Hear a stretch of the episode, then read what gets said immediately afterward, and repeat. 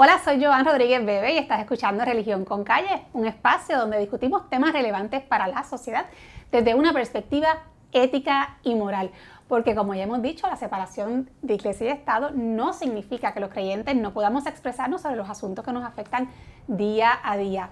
Búscanos en las redes sociales, en Facebook, YouTube, Twitter, Instagram. Y si te gusta escuchar podcast, también nos puedes buscar y bajar en cualquier aplicación para podcast como Spotify, Stitcher o cualquier otra. Pero lo más importante, si te quieres asegurar que este programa aparezca en tu página personal de Facebook, en la página de Religión con Calle de Facebook, además de darle like, dale seguir y ver primero y de esta forma te aseguras que todos nuestros programas aparezcan en tu página personal. Bueno, hoy me encuentro en el templo budista Tendai de Puerto Rico porque vamos a hablar sobre lo que muchos llaman la reencarnación. Ustedes se recordarán que hace poco hicimos un episodio donde hablamos sobre la vida después de la muerte, eh, pero desde la perspectiva del cristianismo y particularmente desde la perspectiva del catolicismo. Y hablamos en esa ocasión sobre la vida en eso que nosotros llamamos el cielo. Pues hoy también vamos a hablar sobre la vida después de la muerte, pero desde la perspectiva del budismo y particularmente desde la denominación Tendai. Así que para hablar sobre este tema me acompaña el sacerdote budista Mioren. Mioren, gracias por estar conmigo y por permitirme estar en este espacio. Gracias a ustedes también por la oportunidad. Bueno, quiero comentarle, Mioren, que cuando yo llamé a Mioren para, para preguntarle si podíamos hacer esta entrevista y hablar sobre este tema, eh, y le dije, mira, Mioren, es que quiero hablar sobre el tema de la reencarnación. Rápidamente Mioren me dijo, mira, Joan, el término realmente correcto es renacimiento. Y yo le dije, bueno, pues Perfecto, cuando hagamos el episodio quiero comenzar explicando por qué eh, para ustedes, ¿verdad? Eh, el término que debe utilizarse es renacimiento y no reencarnación y cuál es la diferencia. Bueno, el término reencarnación es el término más comúnmente usado para explicar este tema, ¿verdad? Incluso desde la perspectiva del budismo, no obstante, el término correcto sería renacimiento. Y a pesar de que a nivel doctrinal eh, la explicación puede verse pequeña, sus ramificaciones, ¿verdad? Budológicas, para utilizar un término de la teología budista, eh, son bastante grandes. Eh, la reencarnación, el término reencarnación sería eh, la palabra utilizada en religiones como el hinduismo, por ejemplo, el jainismo, que son religiones de la India, ¿verdad? Inclusive el taoísmo y algunas vertientes cristianas místicas, ¿verdad? Podrían utilizar el término reencarnación, no obstante, el budismo, siendo una religión fundada en la India hace 2500 años, utiliza el término renacimiento porque a diferencia de las eh, creencias judio-cristianas, el budismo, ¿verdad? el Buda, eh, en su indagación sobre la naturaleza de la realidad, lo primero que descartó fue la teoría del alma. En, en India el alma se le llama Atman y la doctrina del Buda es el Anatman, An siendo un prefijo para no, Atman, alma. Y la razón es la siguiente, el Buda en su meditación, ¿verdad? Eh, en su peregrinaje, indagó sobre la naturaleza de la realidad buscando un fin al sufrimiento y se dio cuenta de que el ser humano es un compuesto de cinco componentes, ¿verdad? Que sería la forma, el cuerpo, los pensamientos, las emociones, la voluntad y la conciencia. El cuerpo que nosotros tenemos eh, cambia a medida que pasan los años y envejece y no somos, pues no podemos decir que es algo permanente. Lo mismo sucede con nuestras emociones, con nuestras emociones con nuestras voluntades y tal vez lo único que podemos decir que queda es la conciencia. Eh, por ende, el Buda cree, ¿verdad? En su indagación, el budismo postula de que no existe el alma. ¿Y qué es lo que existe? La conciencia. La conciencia se subdivide en nueve conciencias, ¿verdad? Las primeras cinco son las conciencias de los sentidos, que sería la conciencia de la vista, del, del, gusto, del tacto, ¿verdad? Las primeras cinco conciencias que corresponden a los cinco eh, elementos sensoriales. Luego viene la mente, que sería como ese almacén, esa computadora que registra estas cosas. Luego está la séptima, que es en base a la memoria de los pensamientos, piensa que es algo separado, algo individual. Y eso es lo que alguna gente eh, confunde con el alma. Luego está la octava conciencia, que sería lo que Jung denominó el inconsciente o el subconsciente colectivo, que para nosotros es ese almacén de todas las vidas y experiencias pasadas. Y finalmente está la novena conciencia, que sería esa tela que es la energía que unifica todo el universo, ¿verdad? ¿Y la conciencia sería una realidad independiente del cuerpo? Es totalmente dependiente. Dependiente. Correcto. Entonces lo que transmigra de vida a vida no sería un alma, sino que sería el karma. Y nosotros generamos karma de tres formas distintas, a través de nuestros pensamientos, de nuestras palabras y de nuestras acciones. Y si bien no existe un alma, uno se pregunta entonces qué transmigra a través de los distintos mundos en la cosmología budista, ¿verdad? Y lo que transmigra es el karma. Y, es el karma. Correcto. Y para sorpresa de muchos, no es el karma suyo, sino es el karma suyo junto con el karma mío, junto con el karma de... Es como una ola en un océano.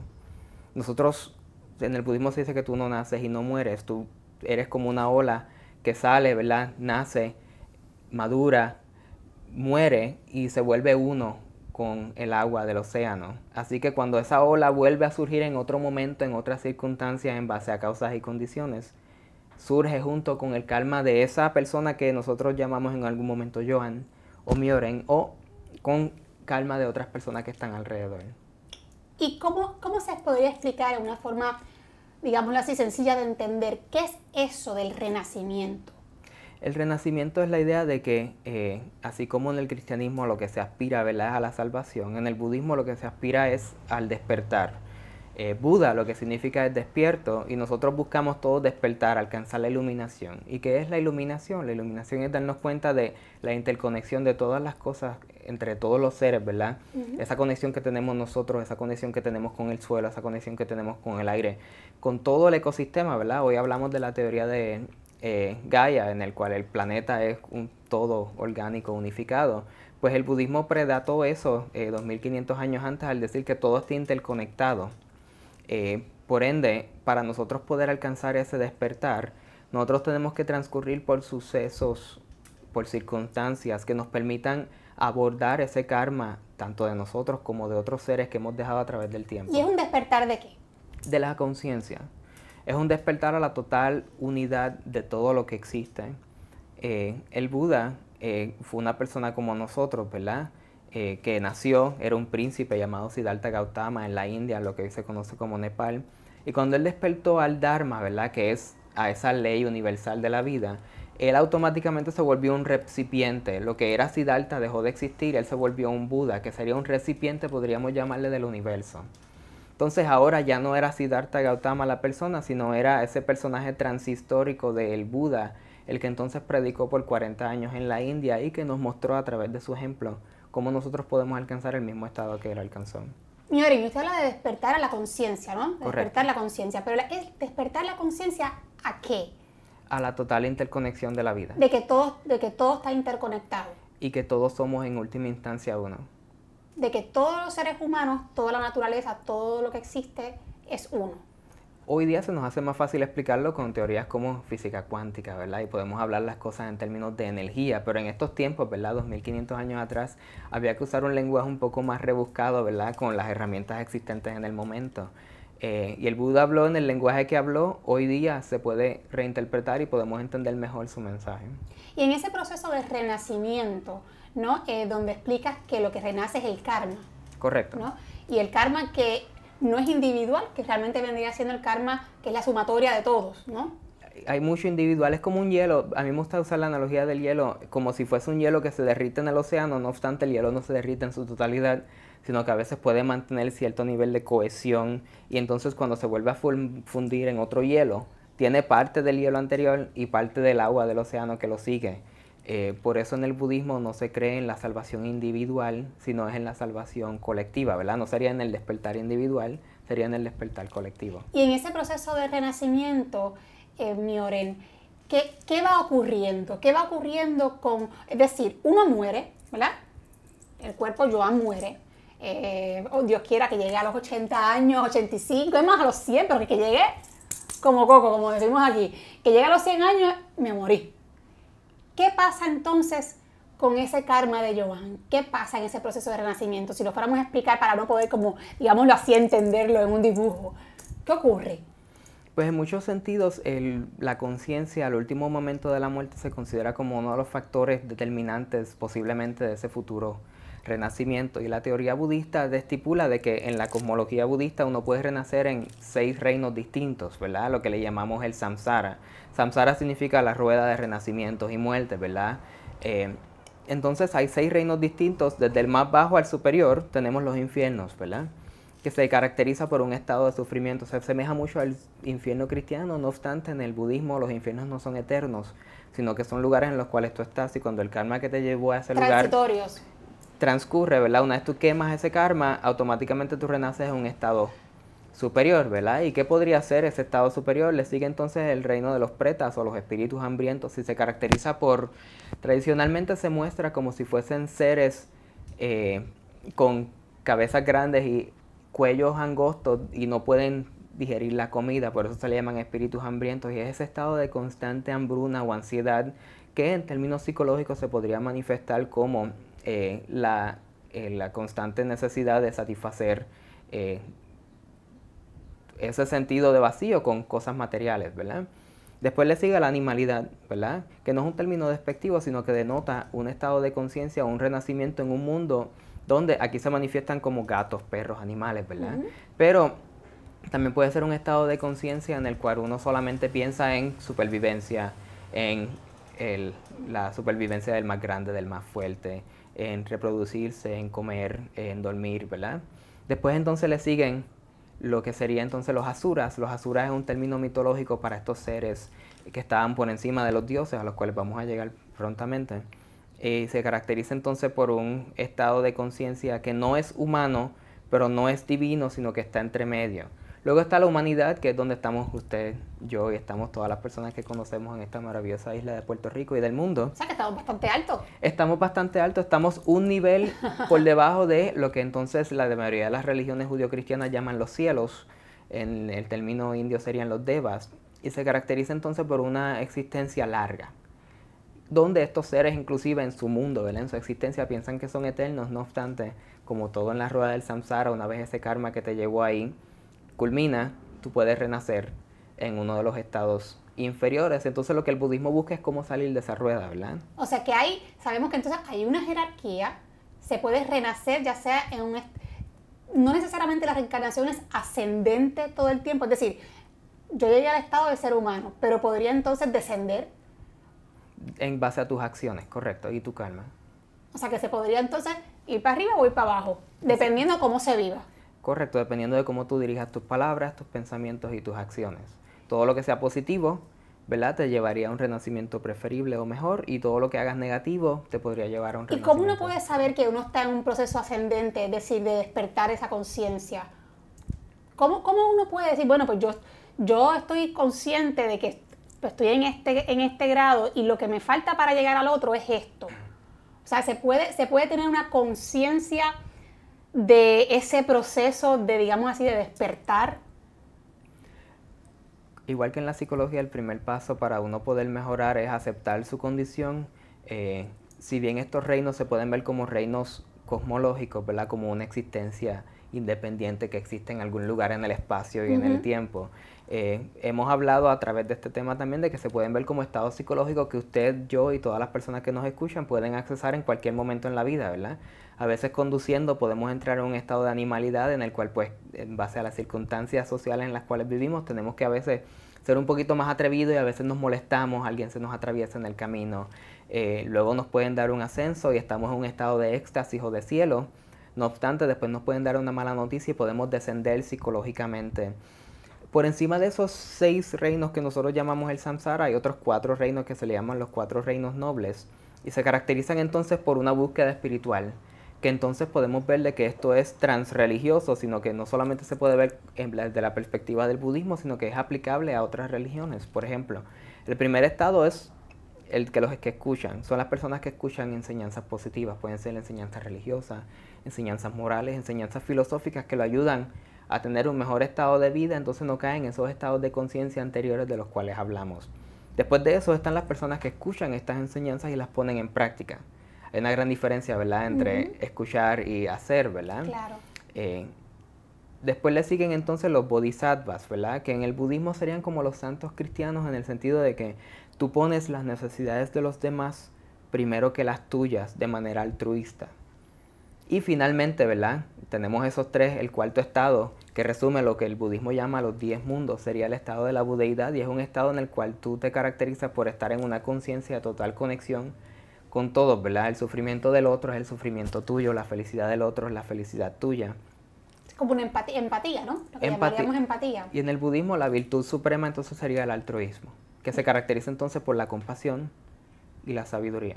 Hay una meta final, es decir, como estoy pensando, ¿verdad? Un poco tratando de, de ponerme desde, mi perspectiva cristiana, ¿no? Pues digamos que la meta final eh, en cuanto a mi vida, pues sería alcanzar el cielo una vez, ¿verdad? Pues yo fallezca. Así que mi meta es, sería esa, ¿no?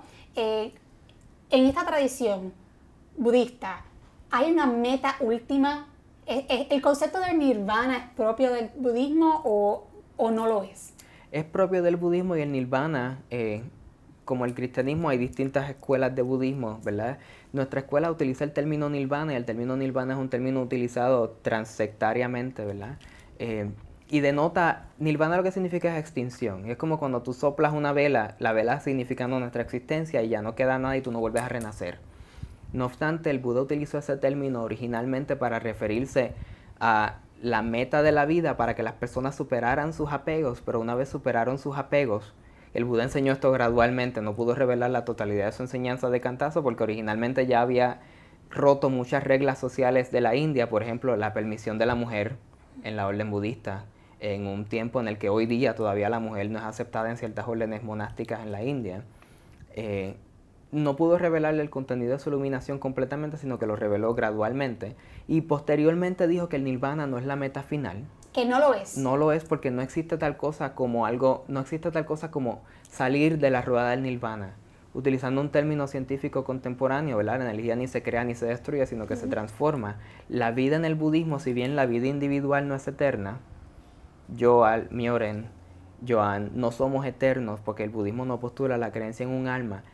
La energía de vida que nos compone y que compone todo el universo elemental que conocemos es eterna. Lo que pasa es que no es individual. Claro, que eso es verdad, hay una diferencia ahí bastante marcada entre el cristianismo ¿verdad? y el budismo, porque ciertamente lo acabas de explicar. Para ustedes, una vez, digámoslo así, se acaba ese proceso de karma o de renacimiento, donde ¿verdad? uno supera el karma X, eh, eventualmente una vez superado de forma absoluta, si estoy entendiéndolo bien, pues llega a un estado de fusión absoluta con todo lo que sería el universo. Correcto. Y entonces, pues en ese estado de, fusión, pues se pierde la identidad personal. Así que no existe tal cosa como Mioren o Joan en una vida eterna, por decirlo así. Nosotros los cristianos que creemos en el alma y creemos que el alma es eterna, pues sí creemos que en esa vida después de la muerte, pues vamos a seguir existiendo de forma distinta, o sea, resucitará el alma y resucitará el cuerpo de una forma gloriosa, y cada cual conserva su individualidad, o sea, su identidad personal, que en ese sentido, pues, pues nos diferenciamos, ¿no? Eh, este, en ese aspecto de la contemplación de la vida, de la vida futura. Eh, Mioren, y le pregunto, ¿se podría estar renaciendo continuamente o hay un máximo de veces eh, para renacer? ¿Hay un tope? ¿O esto es, bueno, este, renaceré todas las veces que sea necesaria? Voy para adelante y para atrás, porque digo, honestamente, eh, el camino ascendente solamente se ve difícil. ¿Cómo es esto? Pues, eh, si bien hablamos de que la meta en el budismo es alcanzar el despertar o la iluminación, el estado de la budeidad donde tú te fundes con el todo, ¿verdad? No se exhorta a alcanzarlo. ¿Por qué? Porque entonces no se exhorta a alcanzar, no, se exhorta alcanzar, no necesariamente. ¿Por qué? Porque hablamos de que la salvación en el budismo no es individual, sino que es colectiva. Así que lo que uno busca es estar un peldaño, un instante antes de y renacer voluntariamente en los distintos mundos, ¿verdad? En el budismo no existe solamente la tierra, sino que existen múltiples mundos. Para ayudar a los demás a quemar su calma, ¿verdad? A obtener un renacimiento más favorable. Ahí está el altruismo. Ahí está el altruismo. hace sentido. Correcto. ¿Verdad? Con la, teoría, con la creencia budista. Correcto. Okay. O sea, que aunque esté llegando y yo pueda, digámoslo así, llegar a ese estado de, de usamos un término cristiano, de santificación, ¿verdad? O de purificación, pues entonces mejor me quedo aquí y ayudo a los demás para que entonces se contribuya a esa salvación colectiva. Correcto. Entonces eso sería lo que en el budismo se llama bodhisattva, que se podría traducir con santo. Eh, es iluminación y santo. Utilizan esa terminología, santo. Correcto. Qué bien, qué interesante. Mioren, y entonces, ¿las personas tienen conciencia de, esa, de ese proceso de renacimiento? O sea, digámoslo así, ¿se tiene conciencia de en qué otros seres vivos o en qué otros mundos han estado? Ese, ese estado de conciencia ha estado en ese, digámoslo así, tal vez el cuerpo se podría considerar como, como, un recipiente, ¿no? Temporero, o el cuerpo de un animal, o no sé si tal vez de una planta. Em, ¿se, tiene, ¿Se puede llegar a tener conciencia de ese, de ese estado previo de acuerdo a las creencias budistas? De hecho, hay un, hay un género completo, canónico, religioso dentro del budismo que se llaman los yatakas, que son estos sermones en donde el Buda relataba sus vidas pasadas como un delfín, eh, como un venado, ¿verdad? Que podemos verle que, wow, un ser tan iluminado, tan progresado evolutivamente a nivel de conciencia, pudo reencarnar o renacer antes como un animal, ¿verdad? Antes de ser un ser iluminado o un Buda. Así que sí, el Buda mismo relató estas experiencias, ¿verdad? Nosotros podemos tener estas experiencias, a veces tenemos flashes de las mismas, ¿verdad? A través de sueños, a través de eh, lo que llamamos a veces de yabús, a través de, a lo mejor inclusive, de eh, un regresamiento psicológico. Eh, así que se puede tener conciencia de esto, no obstante en el budismo no se exhorta a que se haga esto porque en última instancia eso no necesariamente te va a ayudar a ir para adelante, sino que a veces nos apegamos a esas existencias previas y podemos irnos para atrás, ¿verdad? Entonces en vez de desarrollar un pensamiento altruista o mejor, decimos, ah, es que en otra vida yo fui un rey, eh, y eso nos sube, ¿verdad? El ego, nos sube el orgullo. ¿Cómo voy a ser ahora un animal? Es correcto. Algo así. Es correcto. Sin ser despectiva a los seres, ¿verdad? los animales como seres vivos, ¿no? Correcto, o cómo puede estar ahora. inferior. O cómo puede estar ahora en las circunstancias en las que me encuentro si yo alguna vez fui X, Y cosa, ¿verdad? Así que en el budismo, como eso, si bien eso se puede realizar y eso es factible, no se exhorta que se haga porque en última instancia no tiene realmente ninguna implicación práctica para esta vida ni para la próxima. O sea, que el, que el poder reconocer lo que vivió previamente no para ustedes no es indispensable en el proceso de eh, purificación, por decirlo así. Correcto. O sea, que lo que importa sería entonces más bien el momento presente y hacer, hacer lo que, lo, ¿verdad? Desprenderse de, aquellas, de aquellas situaciones o irse eh, pues, eh, perfeccionando en el momento actual, independientemente del presente, independientemente del futuro. O sea, como, no sé si me expliqué. Sí, sí, sí. Inclusive estoy diciendo algo que es coherente de acuerdo a usted, ¿verdad? Claro, inclusive no es bueno enfocarse tampoco en mi calma y no puedo decir, wow, mi calma es negativo, por eso tiene estas circunstancias, sino que el calma no es algo fijo, no es una ley inmutable, es una ley impersonal eh, pero no es inmutable en el sentido de que no debemos de enfocarnos en nuestro calma pasado, en nuestro calma actual, sino que qué yo puedo hacer ahora en pensamientos, palabras y acciones para tener un mejor calma en el futuro. Y para llevarme mejor con todo lo que me rodea. Este, y estoy segura que hay muchas personas que se están planteando, bueno, ¿y en qué se basan ustedes? ¿Qué prueba tienen ustedes, los budistas, para afirmar la creencia en el renacimiento? O sea, ¿cómo ustedes prueban tal, tal creencia. Así nos pasa también a nosotros los cristianos cuando hablamos de la resurrección, ¿verdad? Y también nos hacen esta misma, esta misma pregunta. Así que como sé que tienen que haber varias personas haciéndose este planteamiento, pues le lanzo la pregunta. No, inclusive al igual que otras religiones, la pregunta eh, tiene matices transculturales porque nosotros nos basamos en evidencia canónica, ¿verdad? En los escritos sagrados del budismo, ¿verdad? Y cómo el Buda relató sus experiencias, él siendo un ser humano que nació, ¿verdad? Como nosotros, murió como nosotros y tuvo, este, tuvo estas experiencias, pues la primera prueba es la forma oral, ¿verdad? La canónica. Segundo, las experiencias. El budismo es una religión experimental en el sentido de que tú tienes que...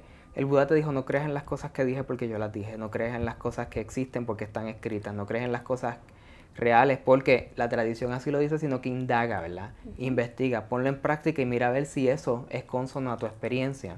Así que tenemos la experiencia de cada uno de nosotros, ¿verdad?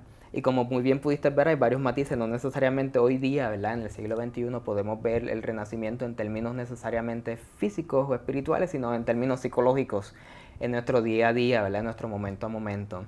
Y finalmente, ¿verdad? Eh, al igual que en otras circunstancias, en otras religiones, han habido personas, ¿verdad? Inclusive hay un género literario eh, bastante antiguo en el cual personas, ¿verdad? Inclusive monjes budistas o personas laicas han tenido experiencias cercanas a la muerte y al regresar han relatado sus experiencias eh, en los distintos mundos y eso es un género literario por sí mismo dentro del budismo. O sea que son las propias experiencias de las personas ¿verdad? Que, han, que han atravesado por ellas, que la han, narrado, eh, la base, digámoslo así, o la fuente eh, a través ¿verdad? de la que ustedes pues, se sustentan para creer eh, eh, en, esta, en esta creencia y además, como dices, de, de las propias. ¿Has tenido alguna experiencia personal que, que puedas compartir que de cierta manera te haya ayudado a confirmar tu creencia en, esta, en, el proceso del renacimiento?